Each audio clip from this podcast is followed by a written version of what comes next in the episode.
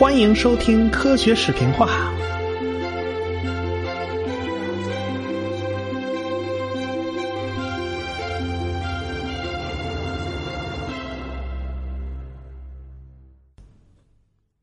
我们前几集专门讲了根据分子钟描绘出来的人类迁徙的历史，主要手段就是靠研究基因呢。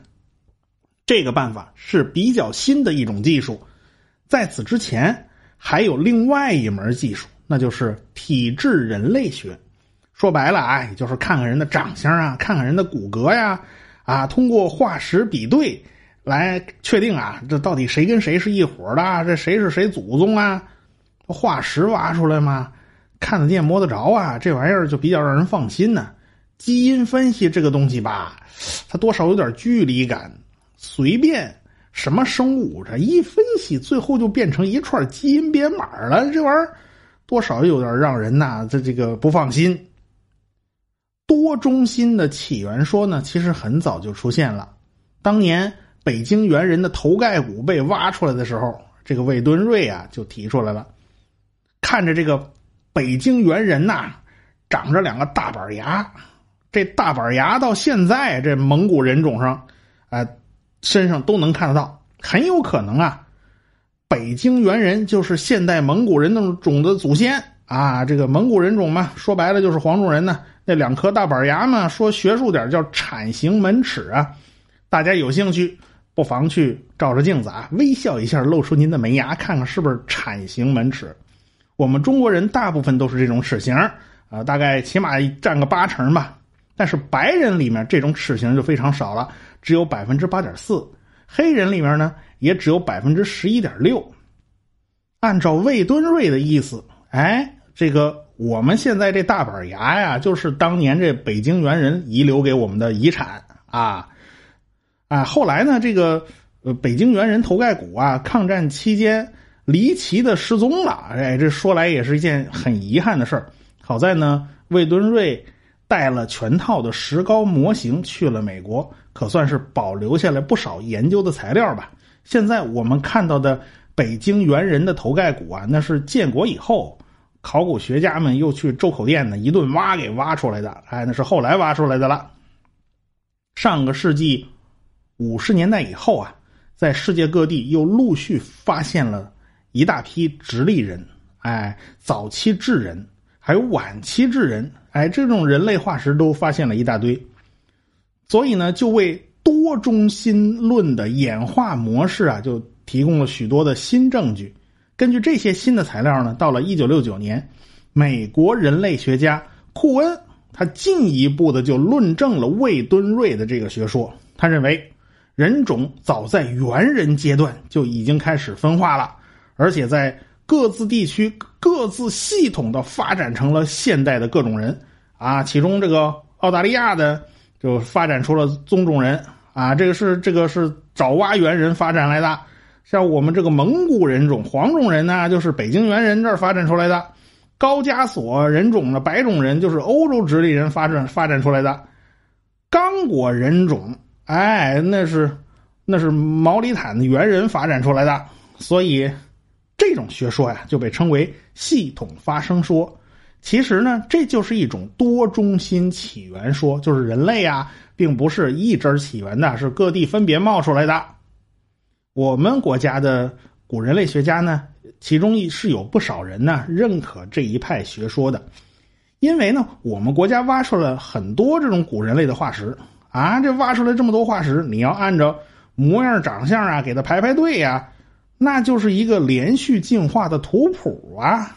你看那个门牙呀、眉弓啊，看那颧骨、鼻梁啊那种，哎，明显是连续进化、逐渐过渡的嘛。你说他这个分析有没有道理呢？当然是有道理的。这长得像啊，这是明摆着的事儿嘛。但是呢，有个麻烦摆在面前，我们现在的人类啊，都是同一个物种。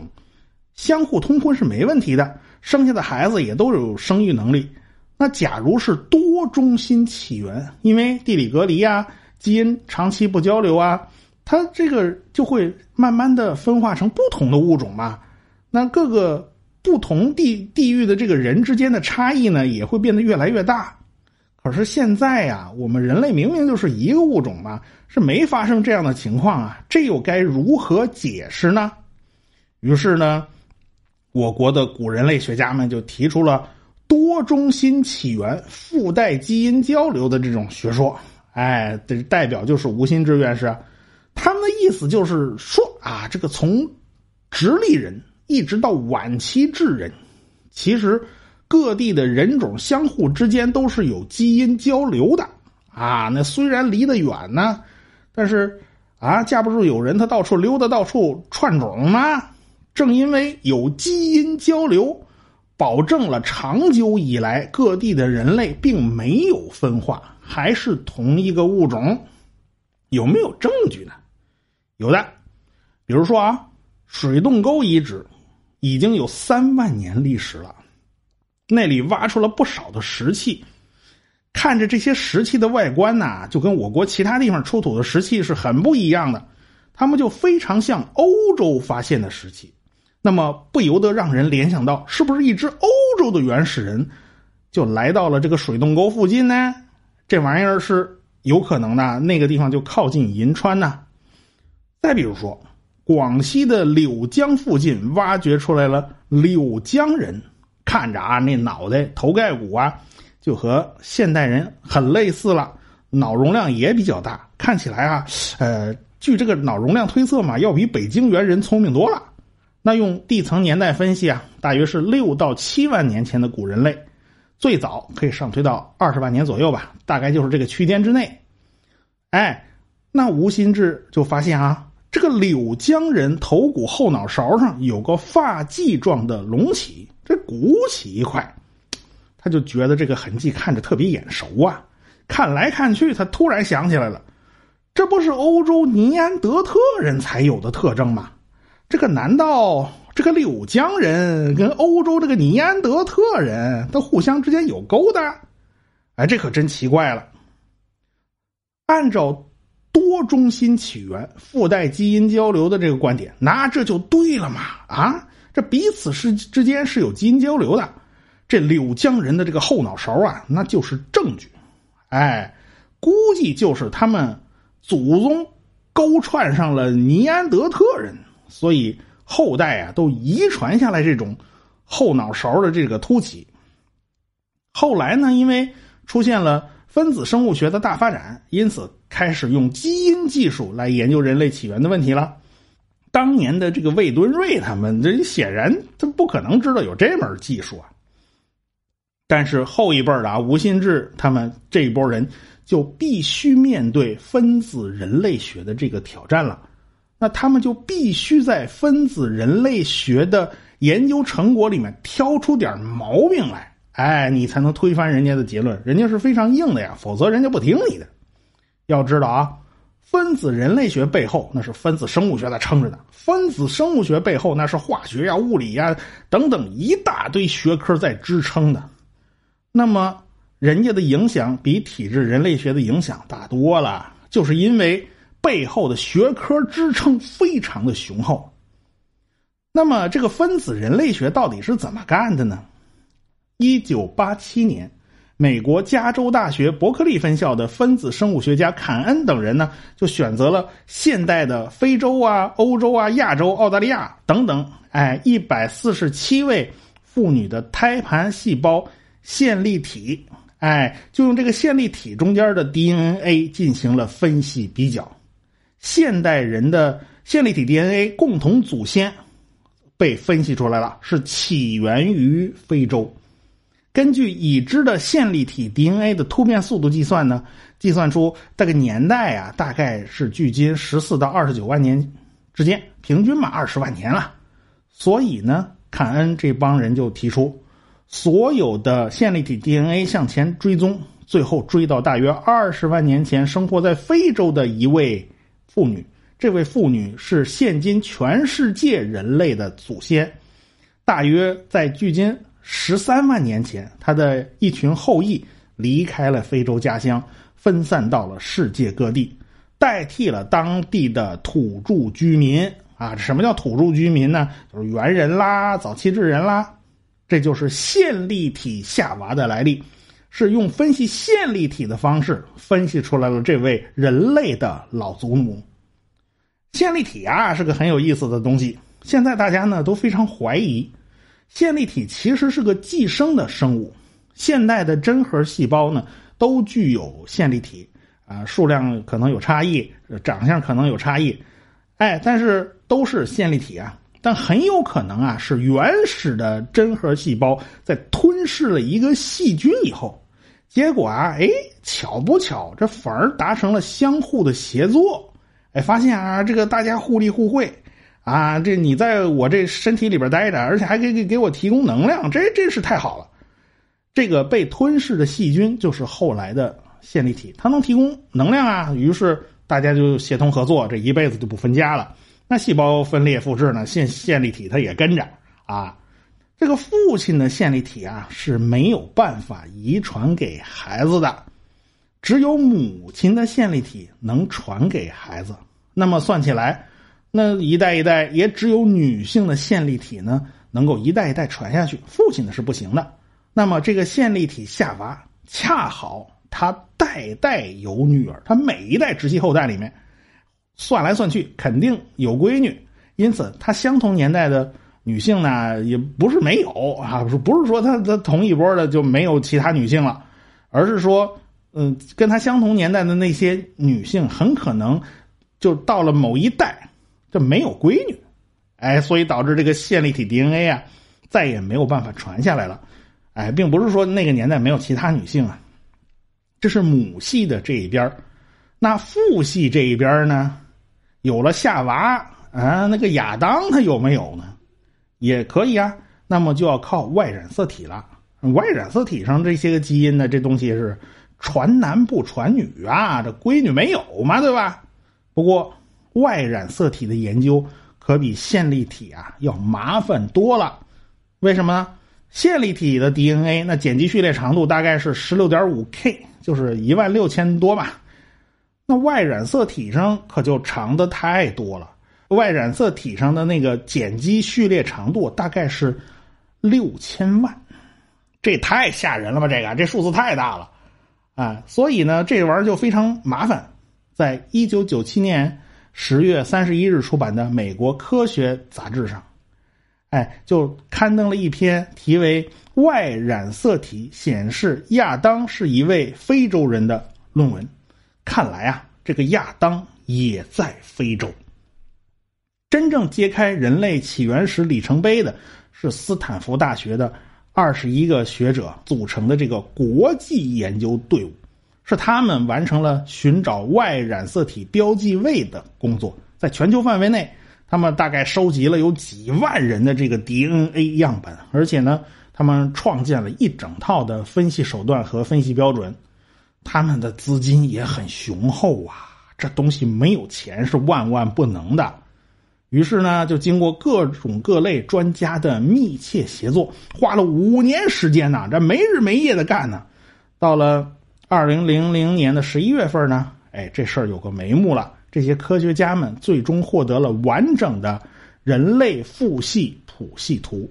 还有人类的 DNA 类型的地理分布图，还有人类由非洲走出的这个时间路线图，全部都被画出来了。所以，科学家们在人类起源的研究领域啊，又获得了一次重大的突破。那是外国人呢？那中国人呢？我们复旦大学以金立教授为首啊，就组织了包含中外专家的研究团队，他们在西伯利亚呀、中国呀、东亚各地啊。他们找了一百六十三个代表族群，然后抽取了很多份这个男性血液的样本，抽了一万两千多份吧。后来研究结果表明，他们全都是 Y 染色体亚当的后裔。他有一个特殊的这个那个基因标志吧，叫 M 幺幺六八。哎，有这个标记的都是这一支的后裔，他没有例外。所以呢，他们就写成论文了，发表在了。二零零一年五月的科学上，这种证据啊都是非常硬的，所以吴新志他们要找出毛病啊，那是非常非常难的。当然啦，他们用的手段也不是完全没有毛病。首先呢，这个分子钟啊，这是一个重要的手段呢，是基于中性突变的。所以吴新志他们就提出一个理论呐，就非洲那地方它热呀，对吧？这个人呐，他的岁数不大，他就开始生孩子。按照寒冷地区，可能这个代差岁数啊，就就没有那么小。同样的时间长度，非洲人繁殖了更多的代数啊，这个冷的地方的繁殖的代数就比较少。哎，这个呃，这种差异会不会影响到这个分子钟呢？是不是呃，就是非洲人突变更多呢？他生的生的代数多吗？哎，这种。环境是不是会影响到这种突变的速度呢？归根到底就是一句话：这个分子钟啊，有可能是不准的，因此呢，它不靠谱。哎，还有一个依据就是，它依据好多种分子钟，就是不同的种类的分子钟做出计算，差异都很大。哎，那你到底听谁的呢？对吧？这都是用呃呃分子钟的方法来计算的。可是不同的分子中计算的结果居然有差异，那到底怎么算呢？这不好算。后来啊，德国大名鼎鼎的马克思普朗克研究所，啊，简称叫马普所啊，这这是名气很大的，就发现啊，原来在现代人身体里仍然还有一部分尼安德特人的基因，我们以前都讲过了，那。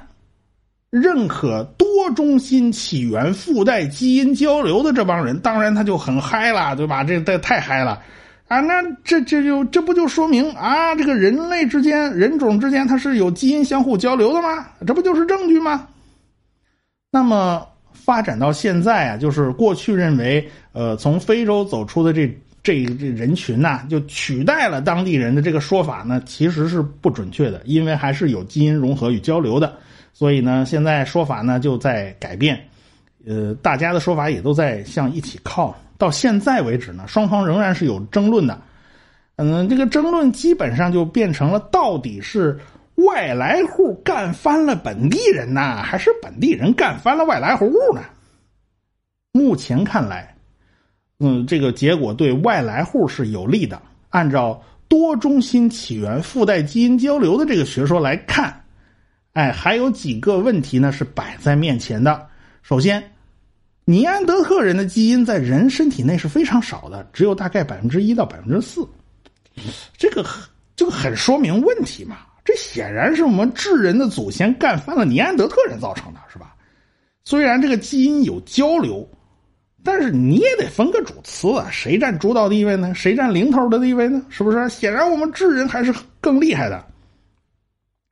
这是第一条啊，第二条就是要证明啊，智人和本地的直立人曾经共同生活过，起码这个时间和空间上咱得有重合呀，对不对？假如寒冷期以来这直立人后裔全死绝了，哎，死绝了以后，这个智人再来到本地，他俩时空交错呀，他俩碰不上啊。那么基因交流什么的，他肯定都谈不上了。这这这简直成了关公战秦琼了吗？这是。第三条，就是在十万年前到四万年前之间的这个东亚地区，我们就说东亚地区啊，事实上存在着一个化石的断档期，就是这个阶段的人类遗址呢非常少。那这该怎么解释呢？呃，那有人就认为啊，那是因为这个本土的都死绝了，这外来户还没来。这种是不是有可能呢？当然是有可能的，呃，但是啊，坚持多中心起源的人呢，这这这并不认为存在这么个空档，啊，那当当然他们对这个他是不认账的，所以呢，到现在啊，这两派他还在吵架。那你要说我相信哪一种说法是对的，其实作为吃瓜群众啊，我是没有办法判断的，因为。古生物领域很多时候它是管中窥豹，毕竟生物领域是个复杂领域，很多事情它并不单纯，对不对？作为我个人来讲，作为我自己来讲，我当然是喜欢分子人类学的这个结果，但是我喜欢归我喜欢，这事儿是我说了它不算嘛？我当然希望有更多的证据被发现，能够有一个更加确切的结果，我们就等着好了。不过呢，我看那个。呃，吴新志院士在接受采访的时候说的 也挺有意思的。他说：“这个外国人，他们今天说的斩钉截铁的，明天发现不对头，那马上就能改，马上就能推翻现在的结论。哎，因为他可以马上改嘛，所以他嘴巴说硬一点，他不要紧的。但是中国人他不是这种习惯嘛。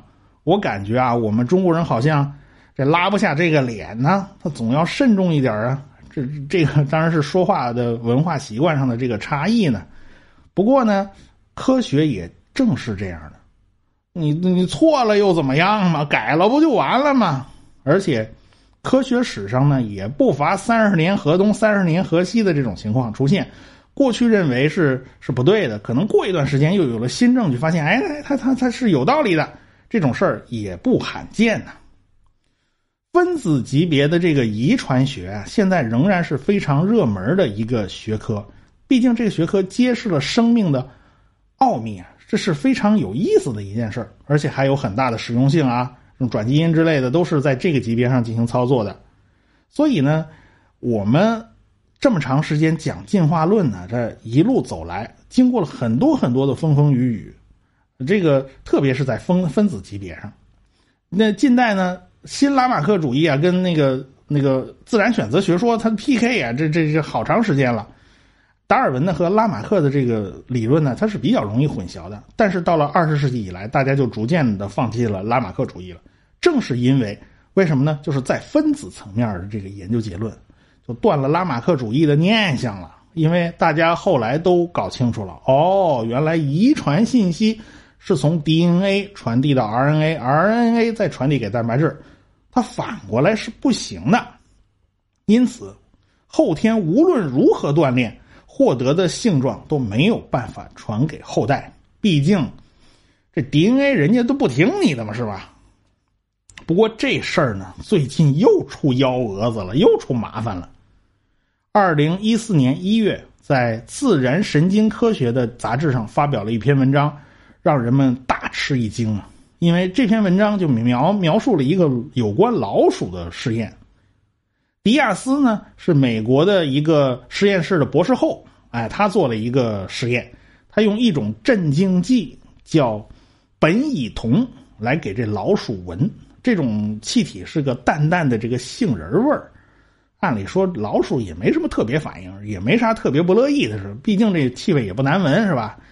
可是你，你大家记住了啊！以后千万别掉到生物学家手里。这个迪亚斯啊，他他不怀好心。你以为就给老鼠闻这种气味就完了？那不是，他一边给老鼠闻这种气味吧，一边给老鼠通电。你看这一通电，老鼠就滋哇乱叫的。所以大家千万记住啊，远离生物学家，落到他们手里就没几个有好下场了。